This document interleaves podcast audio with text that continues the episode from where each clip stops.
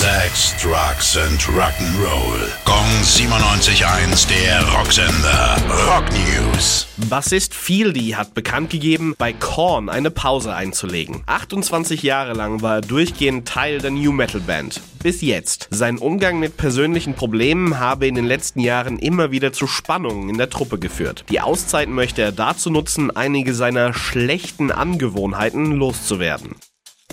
Kiss bringen einen eigenen Gin raus. Nach ihrer Rum-Kollektion im letzten Jahr bringt die Band jetzt den nächsten hochprozentigen auf den Markt. Der Name ist selbstverständlich angelehnt an den Song von ihrem Debütalbum 1974 und lautet ganz einfach Cold Gin. Gong 97.1, der Rocksender. Rock News. Sex, Drugs and Rock'n'Roll.